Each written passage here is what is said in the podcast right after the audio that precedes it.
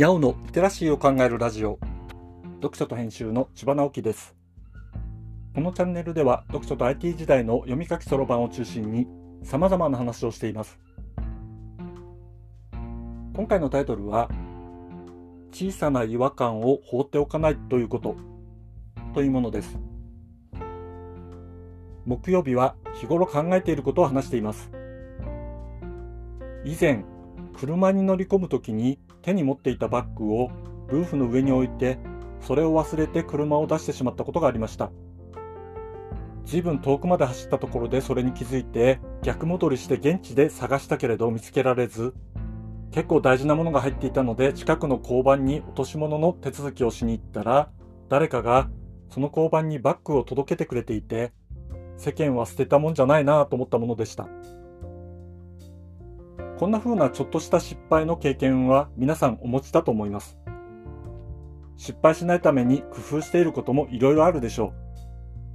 僕もそうです。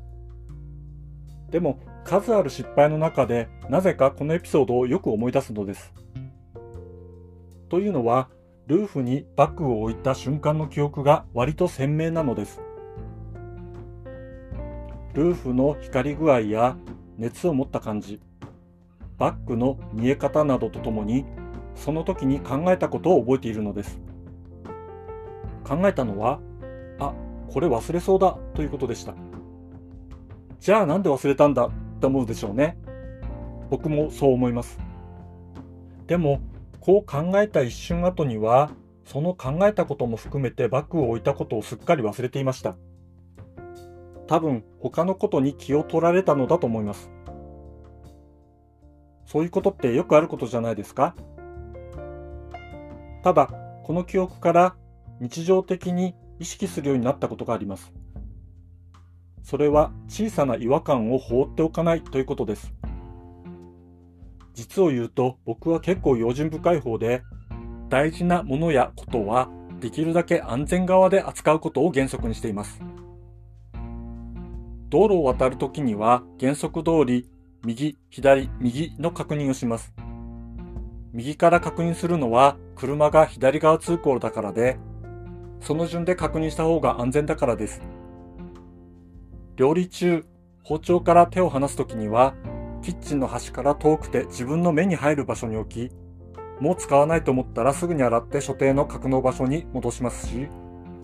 パソコンでファイルを扱うときもあえてバックアップをしなくても何世代か前のファイルは残るような操作をします。それでもポカをするときはするのですね。そして、ポカをやってしまうときには、ほんのちょっとした違和感を感じているのです。それはいつもの自分の行動とは少しだけ違うことをしているということです。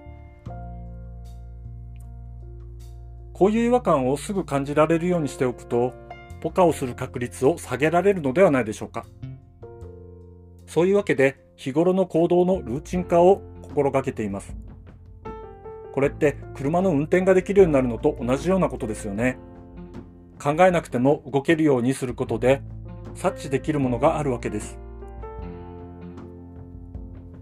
ちょっと違う場面ですが、こんなこともありました。とある人とキャリアの話をしているときに、割と最初の場面で一瞬、あれ？なんだかちょっと変だなと思ったのです。言っていることは一貫して筋が通っていて、姿勢も前向きで、よし、こうやって進めていこうということになり、そのようにステップを進めることができているのですが、実はその人が言ったことにほんの少し嘘が混じっていたのです。本人の問題だし、本人が先に進むことができればよいので、その嘘自体が問題というわけではないのですが、嘘を交えずに伝えてくれていたら、違うやり方もあったかもしれないと後で思いました。まあそんなことはよくあることです。